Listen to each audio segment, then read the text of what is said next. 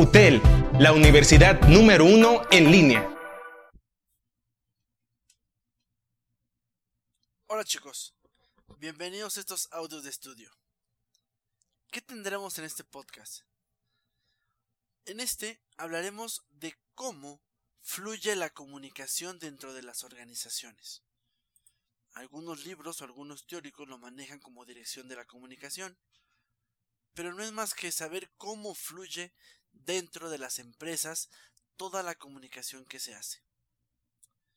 La comunicación, chicos, recordemos que es la transferencia de información de un lado a otro. Por eso, podemos ver que la comunicación fluye de diversas maneras. Una de ellas es la descendente. La descendente es cuando la información fluye hacia abajo, como dice el nombre. Es decir, imaginen un organigrama. El director le manda información al director de zona. El director de zona se lo manda al subdirector de zona. El subdirector de zona se lo manda al gerente de zona. El gerente de zona le manda la orden o la instrucción al gerente, al subgerente. El subgerente al supervisor y el supervisor se lo manda al operario.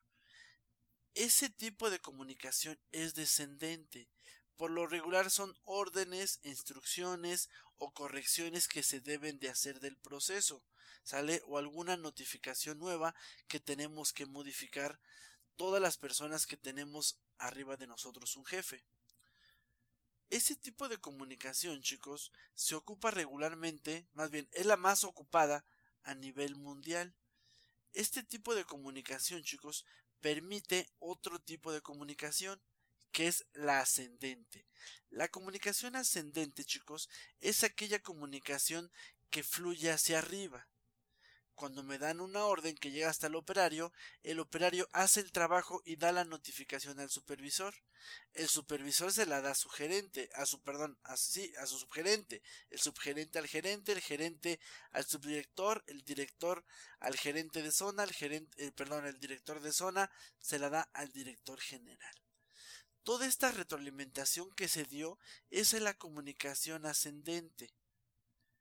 Este tipo de comunicaciones, chicos, se da en todas las empresas. Es inclusive la que más se ocupa a nivel mundial. Pero esos dos tipos de comunicación no son las únicas que ocurren en la organización. Tenemos la comunicación horizontal. La comunicación horizontal es cuando las personas dialogan, preguntan cosas, se resuelven dudas, eh, platican o, transfieren cierta información con homólogos de su mismo puesto, es decir, gerentes con gerentes, operativos con operativos, supervisores con supervisores, subdirectores con subdirectores. ¿Para qué, chicos? A lo mejor porque puede ser alguna parte de su proceso, alguna parte de sus actividades, o simplemente por alguna charla. No pasa nada, es la comunicación horizontal. Otro tipo de comunicación es la comunicación en diagonal. La horizontal, chicos, se da cuando dijimos con el mismo homólogo. Pero en diagonal podemos tener en diagonal ascendente, que es cuando un operativo pregunta un tema, acerca o notifica a otro superior que no es su jefe alguna información o platica. Por ejemplo, yo soy el, el, gerente de ventas de la zona norte. Pero de repente no encuentran a mi jefe y el subdirector de la zona sur me pregunta algo a mí por ser de mayor experiencia. Y yo le platico cómo están las cosas, ¿vale? A sapiencia, que en cuanto llegue mi jefe le aclarará aún más la situación. Esa es la comunicación en diagonal ascendente. Pero a la vez tenemos la comunicación en diagonal descendente. Por ejemplo, cuando me preguntó el subdirector de ventas de la zona sur, me pregunta a mí que yo soy gerente de la zona, un ejemplo, norte. Si se fijan, somos de diferentes niveles jerárquicos. Pero también a la vez no es mi jefe directo, entonces estoy hablando en diagonal. Todos estos procesos, o estos, todos estos tipos de, direcciones que se den en la organización, si nosotros los representáramos en la empresa veíamos flechas hacia abajo, flechas hacia arriba, flechas hacia un lado, flechas hacia el otro, flechas en diagonal hacia arriba, flechas en diagonal hacia abajo. ¿Eso que ocasiona? Toda esa forma en la que fluye la comunicación se le llama una comunicación circular. La comunicación circular es cuando ésta pasa por todos los niveles, regresa a los niveles, pero también pasa por diferentes diferentes áreas, diferentes este diferentes departamentos, diferentes personas. Esa es una una comunicación circular y es así como fluye la comunicación en todas las organizaciones. ¿Sale? Cuando nosotros somos nuevos, nuevos, nuevitos en la organización, no dominamos el tema. ¿Cómo fluye la comunicación ahí?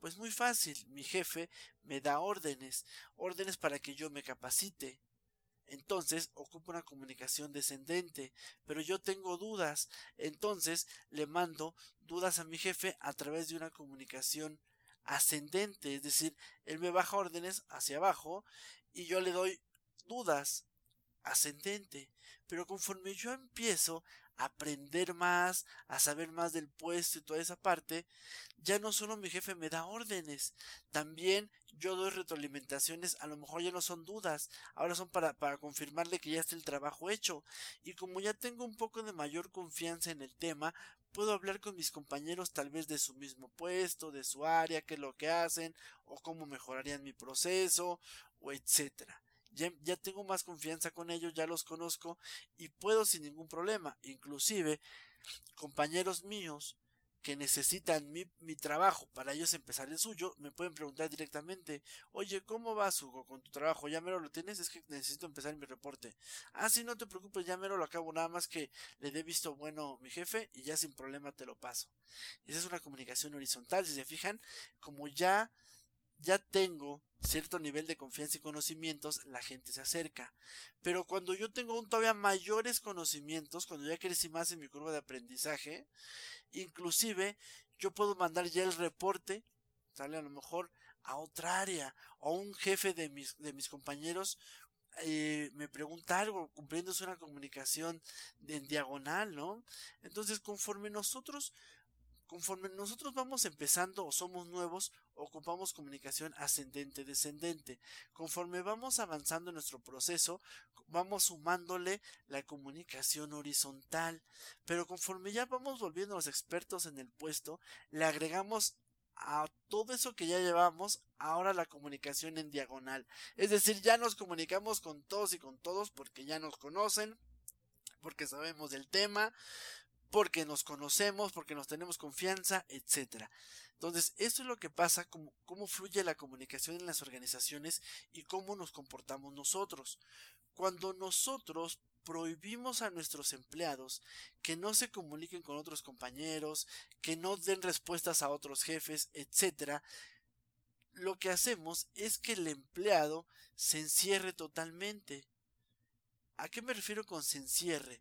Es que él no madure, que él esté siempre como, como, pues sí, como borreguito nada más esperando órdenes. Ojo, si mi empleado es de ese carácter, no habrá problema, pero no conozco a una persona que no crezca en su curva de aprendizaje. Algunos crecen más rápido, otros más lento, pero se imaginan que ya tengamos tres años de experiencia y mi jefe me prohíbe, si me preguntan algo mis compañeros contestarle cambia el comportamiento de los empleados y en nuestro comportamiento también es pésimo. Por eso debemos de ir madurando nuestros estilos de comunicación conforme mi empleado va madurando en su curva de aprendizaje. Debemos de dejar que la comunicación fluya, porque recordemos que a mayor comunicación, mayor relación interpersonal existe. Espero les haya les haya gustado este podcast. ¿Sale? Nos vemos en el siguiente.